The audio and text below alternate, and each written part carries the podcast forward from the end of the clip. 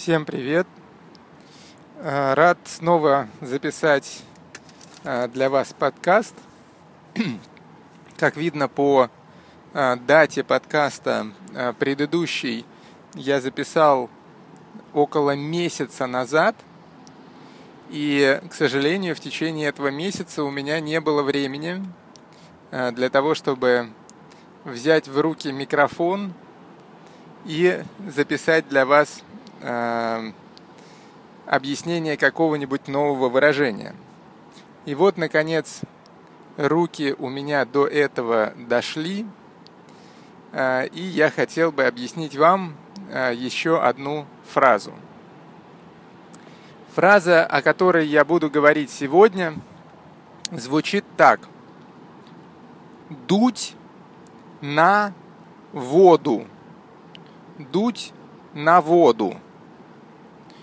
Фраза короткая, но на самом деле, э, э, забегая вперед, э, следует сказать, что это только часть от более длинной фразы.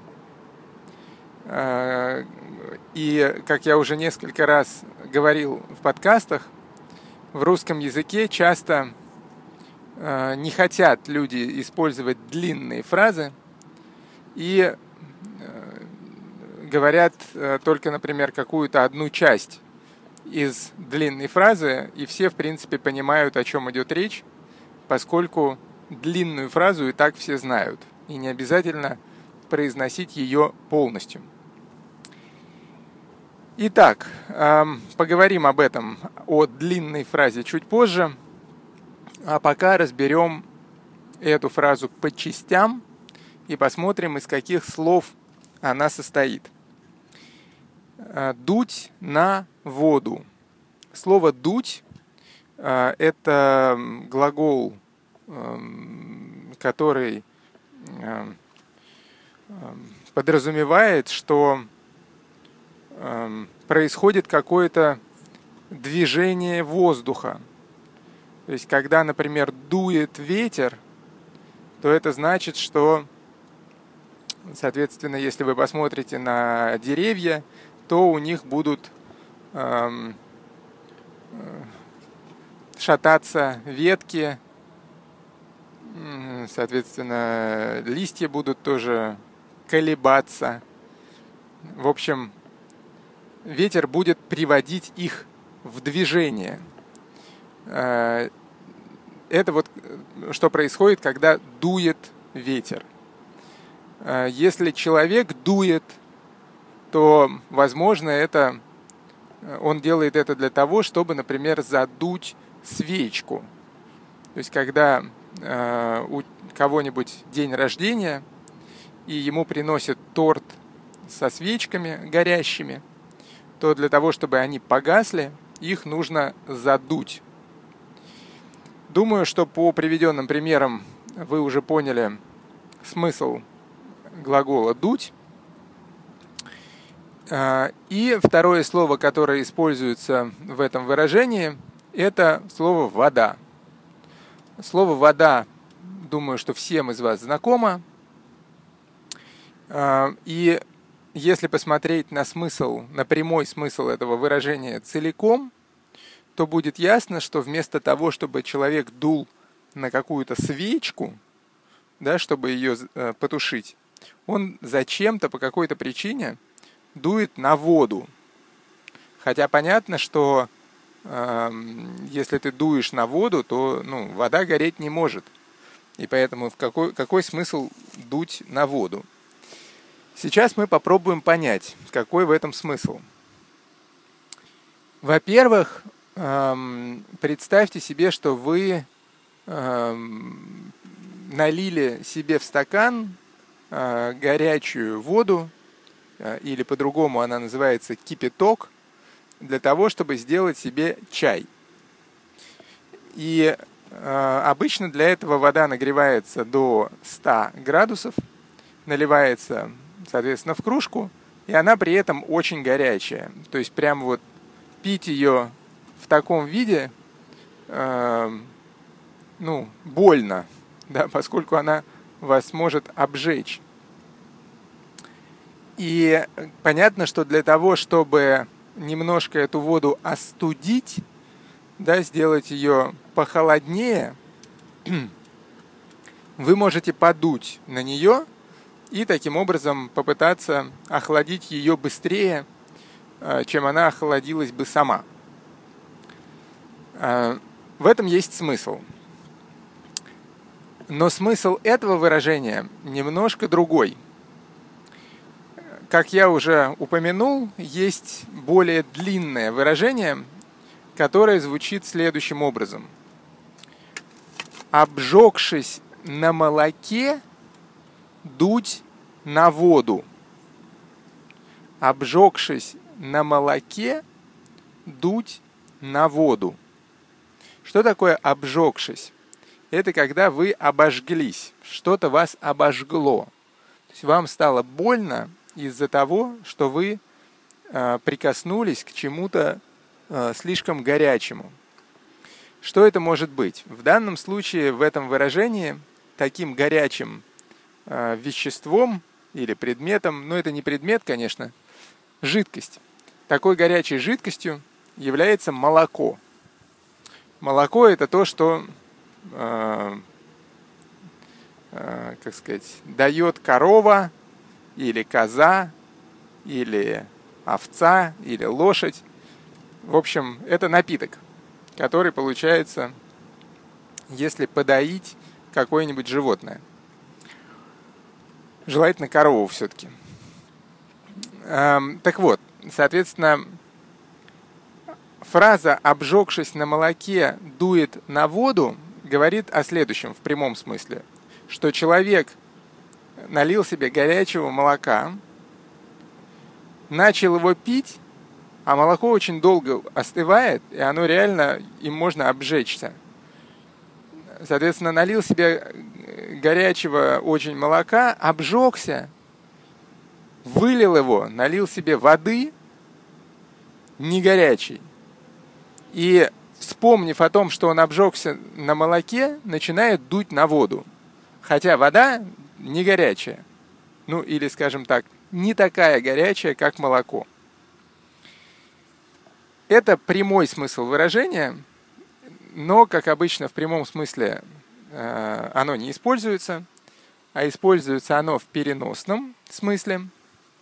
И в переносном смысле оно значит следующее, что человек эм, как бы так сказать, ну, давайте, наверное, скажем так, что человек сделал какую-то ошибку, эм, то есть с ним произошло что-то нехорошее в каких-то обстоятельствах. И дальше он сделал вывод из этих обстоятельств. И даже если обстоятельства немножко другие, то он все равно пытается сделать так, чтобы не допустить ту же самую ошибку. Думаю, что в таком теоретическом виде объяснение достаточно запутанное, поэтому попробуем привести пример. Пример такой. Я вспомнил это выражение не случайно, а, а вспомнил я его, поскольку прочитал недавно в газете статью а, в которой а, давал интервью один известный российский владелец банка.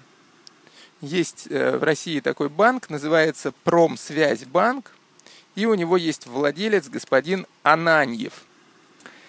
И с ним взяли интервью в газете, чтобы выяснить у него, как Э, он видит дальнейшее развитие э, своего банка. И интервью это эм, взяли не просто так, а потому что недавно другой крупный частный российский банк, который называется «Открытие», э, обанкротился, можно так сказать. И поэтому эм, владелец Промсвязьбанка решил дать интервью, я так думаю, для того, чтобы показать, что с этим банком ничего похожего случиться не может. Он надежнее, чем банк открытия. Я думаю, именно это хотел а, своим интервью показать его, его владелец. И вот э, в процессе этого интервью у него начали спрашивать по поводу э, различных действий, э, которые делает банк для того, чтобы не допустить такой же ситуации, как ситуация с банком открытия. И этот э, владелец банка рассказывал долго про разные действия, которые этот банк совершает, и в конце концов сказал, но вообще я думаю, что банки уже дуют на воду, на воду. И означало это следующее, что да, есть банки, которые могут обанкротиться. А, да, нужно делать действия, которые, как бы так сказать, увеличивают надежность банка. Но банки слишком сильно следят за своей надежностью, потому что они считают, что если они будут следить за ней немножко слабее, то они тоже могут обанкротиться. Хотя до банкротства на самом деле им еще очень далеко. Они намного надежнее, чем, э, чем им кажется. То есть они совершают избыточные действия э, для того, чтобы казаться надежными. Таким образом, обжегший, обжегший, обжегшись на молоке, это значит в данном случае, видя, что другие банки банкротятся, банки дуют на воду. Это значит, что они предпринимают слишком много действий для того, чтобы не обанкротиться. На самом деле столько действий не нужно делать. Достаточно было бы и меньшего количества. Еще один небольшой пример. А, представьте себе, например, что вы купили в магазине какую-то колбасу. Да, это товар, который делается из мяса. Купили вы колбасу, съели и отравились. Вам стало плохо. И после этого вы решили, что вы вообще никакую колбасу больше есть не будете. Таким образом, обжегшись на молоке, то есть отравившись одной, одним каким-то видом колбасы, вы решили дуть на воду и вообще никакую колбасу больше не есть. То есть вы решили слишком, то есть совершить некие э, чрезмерные действия, э, которых, то есть вы, вы, вы, можете, вы могли бы, например, просто не есть именно эту колбасу, но есть все остальные. И, скорее всего, этого было бы достаточно, чтобы не отравиться но вы испугались и решили, что на всякий случай вы вообще никакую колбасу есть не будете.